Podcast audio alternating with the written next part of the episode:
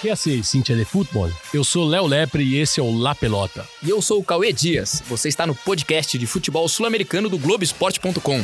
E acá, La Pelota no se mancha.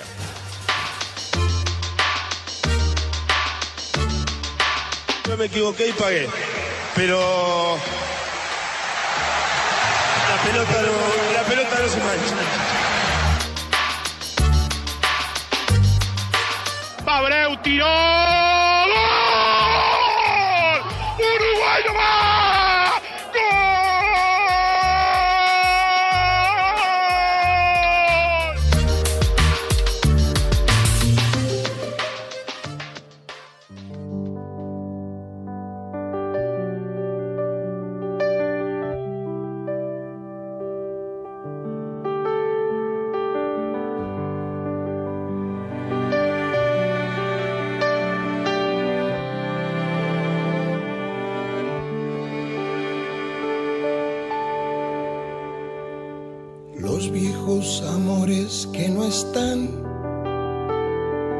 La ilusión de los que perdieron, todas las promesas que se van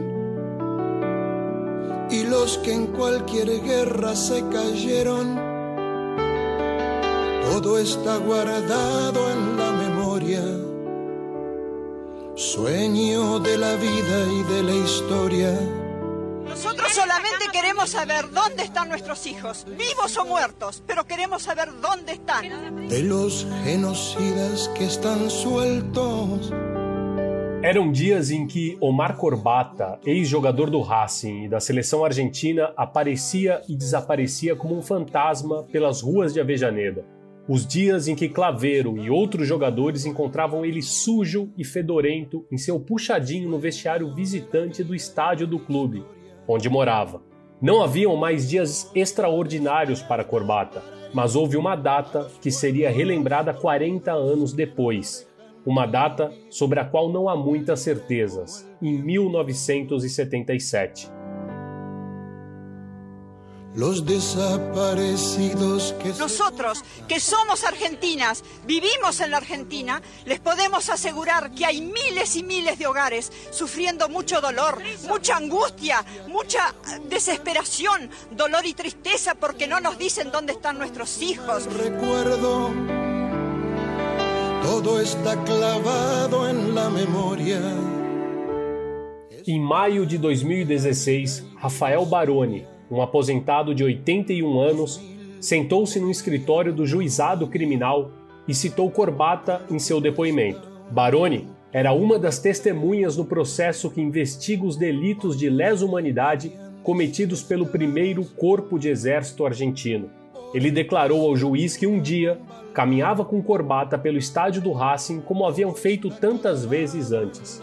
Abre aspas. Vimos várias pessoas mortas, relatou Baroni fora do estádio, com tiros, mas não vi militares. Os corpos estavam na calçada da bilheteria, na rua Colón. Fecha aspas. O sangue dos fuzilamentos, contou ainda Baroni, somente se limparia com a chegada da chuva. Nos han quitado lo más preciado que puede tener una madre, ¿eh? su hijo. Angustia porque no sabemos si están enfermos, si tienen frío, si tienen hambre, no sabemos nada. Corbata aparecia como uma testemunha involuntária de crimes que buscam justiça 45 anos depois. Pelo que declarou Baroni diante do juiz, que pode ter parecido superficial para a investigação, ficou o registro do que disse Corbata naquele episódio de 1977. Quando viu os cadáveres no chão, com o estádio do Racing ao lado, Corbata se assustou, começou a caminhar para trás, olhou para Baroni e, no que poderia ter sido seu próprio epitáfio, gritou: Vamos sair daqui. Foi quando o futebol se lo comió todo. Por eso les rogamos a ustedes, les rogamos a ustedes, son nuestra última esperanza. Por favor, ayúdennos, ayúdennos, por favor. Son nuestra última esperanza.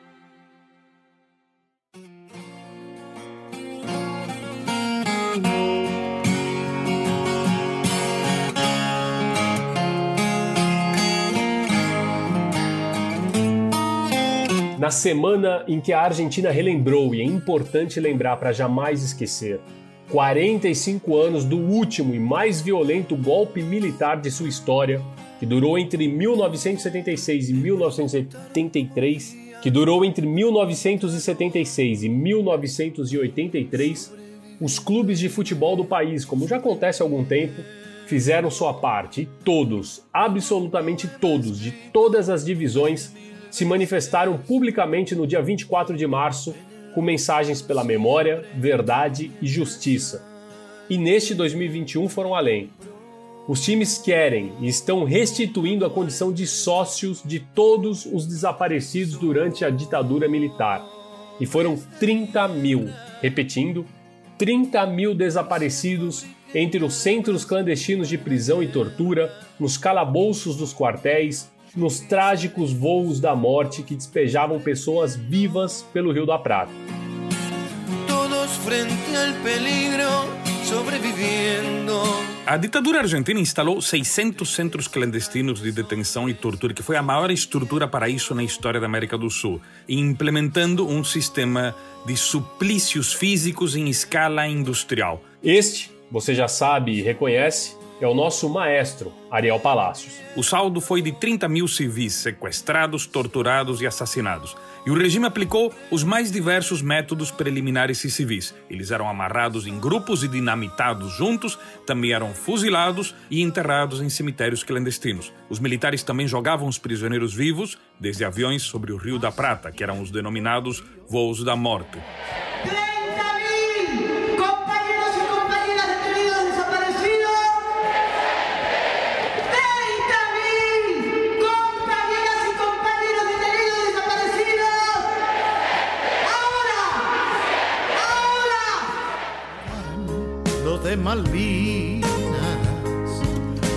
A história da abertura deste programa é tristemente real.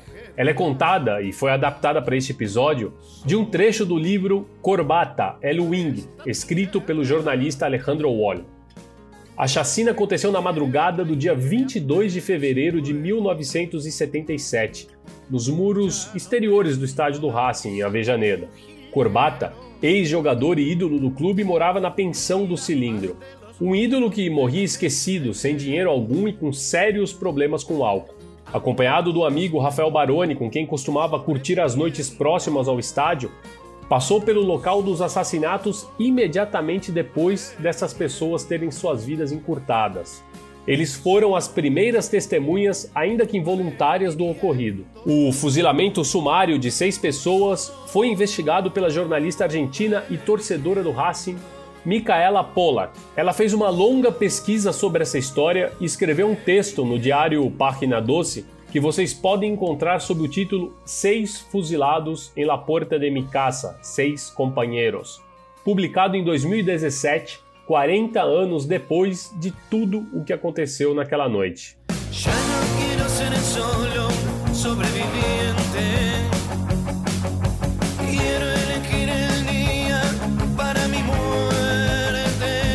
Hoje, os clubes argentinos se organizam melhor e até se apresentam de uma forma mais unida nas questões que reivindicam o reconhecimento das vítimas e dos desaparecidos políticos. Através das subcomissões de íntias, os torcedores se mobilizam e cobram ações de seus times, algo que só é possível, e como tão bem lembrou o colega Alejandro Wall, porque esses clubes ainda se mantêm como associações civis. Recentemente, por exemplo, também se fizeram escutar contra o projeto de Dor por Uno da Corte Suprema Argentina, que pretendia dar liberdade a alguns repressores da ditadura militar. Na última quarta-feira, Verón, ídolo e hoje presidente do Estudiantes de La Plata, gravou um vídeo que o clube divulgou em suas redes sociais. Este 24 de março, a 45 anos do golpe genocida, plantamos 30.000 árboles. Plantamos memória. Sumate. Los pueblos que siembran memoria tienen por venir. Em 2019, o Banfield foi o primeiro a restituir a condição de sócios e sócias às vítimas do terrorismo de Estado. Naquele ano, foram 11 desaparecidos que tiveram seus carnês de sócios restituídos, um número simbólico. São Los Once de Memória. E neste ano, muitos outros clubes repetiram a atitude. Mas antes disso, em 99, os sócios do Argentino Júnior também deram um baita exemplo. Eles literalmente expulsaram do clube o sócio honorário e também genocida General Carlos Guillermo Soares Masson, repressor conhecido como Pajarito. Soares Masson, torcedor do Bicho da Paternal, foi um homem forte no clube de muita influência, responsável inclusive pelo plano que segurou Diego Armando Maradona no Argentinos em 1979, levando o primeiro patrocínio a uma camiseta de time no país, a Austral, braço local da Aerolíneas Argentinas. E é claro que não dá para esquecer que durante a última ditadura militar argentina, eles organizaram uma Copa do Mundo, justamente a de 1978, ano em que foram campeões no Monumental de Núñez, apenas a 10 quarteirões de um dos maiores centros de detenção de presos políticos, a ERMA, Escola Mecânica da Armada, que fica ali na Avenida Libertador. Juega Tarantini, Tarantini toca la pelota para Bertoni. Da para Kempes, ataca Mario. Se acerca al área. Va a entrar dentro del área. Se la llevó. Entró Bertoni, giró. ¡Gol, gol!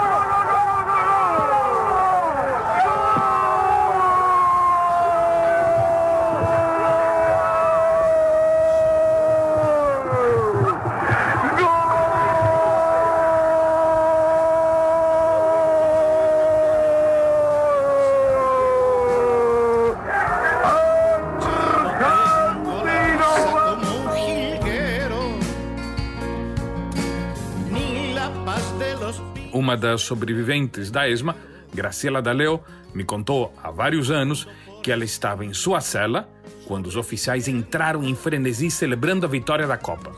Um deles era o capitão Jorge El Tigre Acosta, um dos mais famosos torturadores daquele período. E ele entrou gritando: Ganhamos! Ganhamos! Nessa hora, segundo Daleo, ela disse o seguinte para mim: Pensei que se eles ganharam, nós perdemos. Toca con la mano, un minuto para terminar. Argentina campeón del mundo. Argentina campeón mundial. El mejor mundial. Organización extraordinaria. Miles y miles de banderas. Miles y miles de gargantas enronquecidas.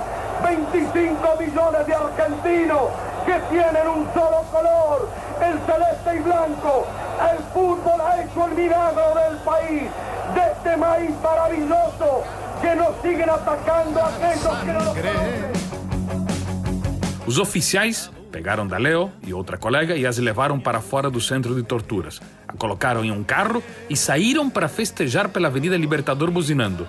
Graciela Daleo não podia acreditar. Horas antes, ela havia estado sendo torturada e agora estava no meio de um festejo esportivo. Ela pediu para olhar a multidão pelo teto solar do carro.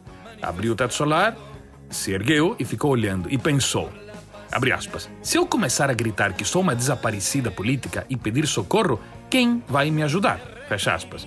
Horas depois, Graciela foi novamente colocada na cela e torturada. E nas ruas, os porteiros celebravam a vitória sobre a Holanda até o amanhecer.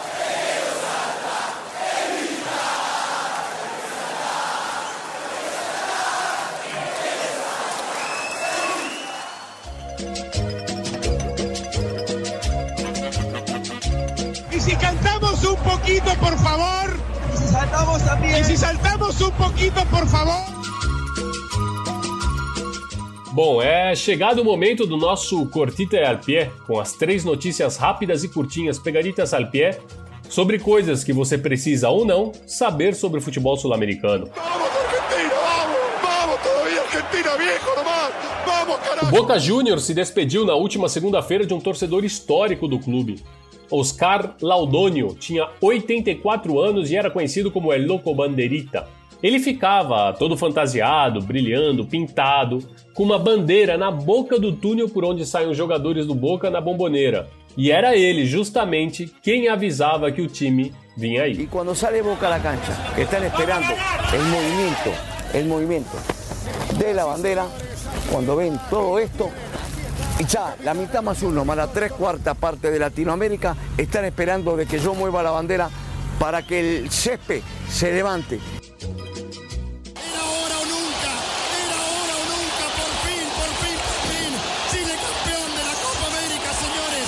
A Universidade Católica arrancou a temporada bem de novo, numa baita virada no Estádio Nacional. Venceu o Colo-Colo por 4 a 2 com os 4 gols nos 30 minutos finais de jogo e conquistou a Supercopa do Chile de 2020. Torneio que coloca em jogo único, frente a frente, o campeão chileno, a própria Católica, e o campeão da Copa do Chile, o Colo-Colo. O Cacique até abriu 2 a 0, mas a Católica, agora treinada pelo uruguaio Gustavo Pochet, mostrou que é o melhor time do Chile nos dos últimos anos, sem discussão e nem rival. Grítalo si eres cruzado prácticamente, grítalo si eres campeón. 45 minutos del segundo tiempo, la Católica que caía 2 a 0, lo gana 4 goles contra 2, señoras y señores. Aparecieron los caballeros cruzados con todo el corazón con todo el alma. 4 a 2. 4 a 2 aqui no Nacional. Uruguai no No Uruguai também teve campeão e campeão com antecedência. O Liverpool venceu o Nacional por 4 a 0 e conquistou seu primeiro torneio clausura do paisito, com duas rodadas de antecedência. Agora faz uma semifinal contra o Rentistas para tentar também o título uruguaio, consolidando o campeonato uruguaio. É bom lembrar que o Liverpool ainda tem chances de fechar também como campeão na classificação anual, o que evitaria, por exemplo, uma final e daria o título direto ao Negro e Azul. Mas ainda precisamos esperar para ver como será a rodada final do Clausura prevista para este fim de semana. A rodada também marcou o rebaixamento de um dos times mais importantes do Uruguai, o Danúbio, que revelou Edinson Cavani foi rebaixado pela terceira vez na sua história depois de mais de 50 anos na primeira divisão. Tomara que volte logo então, como forma de homenagear o querido clube do bairro da Curva de Maronhas.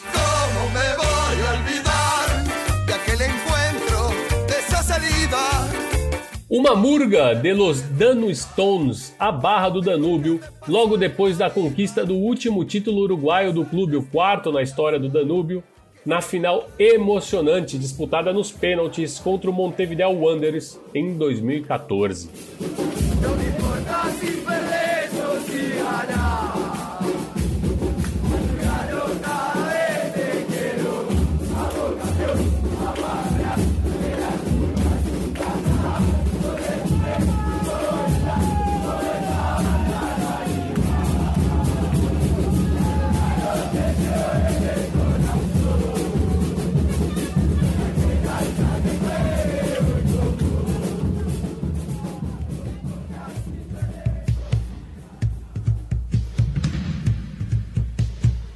Todavía cantamos, todavía pedimos.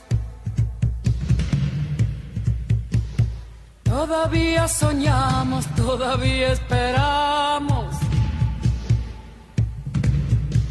A melodia de Todavia Cantamos deve ser muito comum aos ouvidos mais atentos, né? Porque muitas das torcidas aqui na América do Sul adaptam essa que é uma das mais bonitas músicas que trata sobre os anos da ditadura militar argentina. Na versão que a gente está escutando, a canção de León Gieco e Victor Heredia é interpretada pela sempre necessária Mercedes Sosa, La Negra.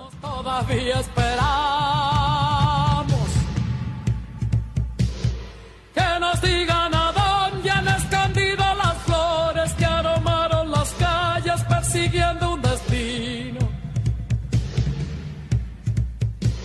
E assim chegamos ao fim de mais um La Pelota no Semântia na sua versão cortita e al. Lembrando que daqui duas semanas, ainda por enquanto, estão programados os jogos da terceira fase prévia da Libertadores, a última antes da fase de grupos. O Santos vai pegar o San Lourenço e o Grêmio encara o Independente del Valle. Duas paradas difíceis para os brasileiros. Na semana que vem a gente fala um pouquinho mais de, desses encontros. Lembrando que você encontra o La Pelota no Semantia no ge.globo barra podcasts e também no seu tocador favorito de podcasts, na Apple Podcasts, no Google Podcasts, no Pocket Casts e também no Spotify. Assine e siga o nosso programa no seu tocador, que aí sempre que tivermos um episódio novo ele aparece para você. O La Pelota tem a participação do maestro Ariel Palacios, a edição do Virrei Leonardo Bianchi, a curadoria de El Petiso Dias e a coordenação do Rafael Barros e André Amaral.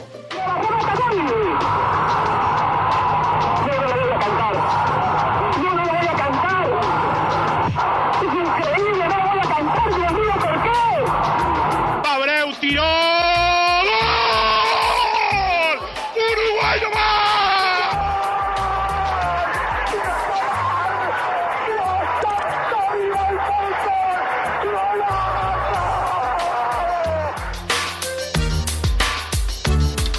Equivoqué y pagué.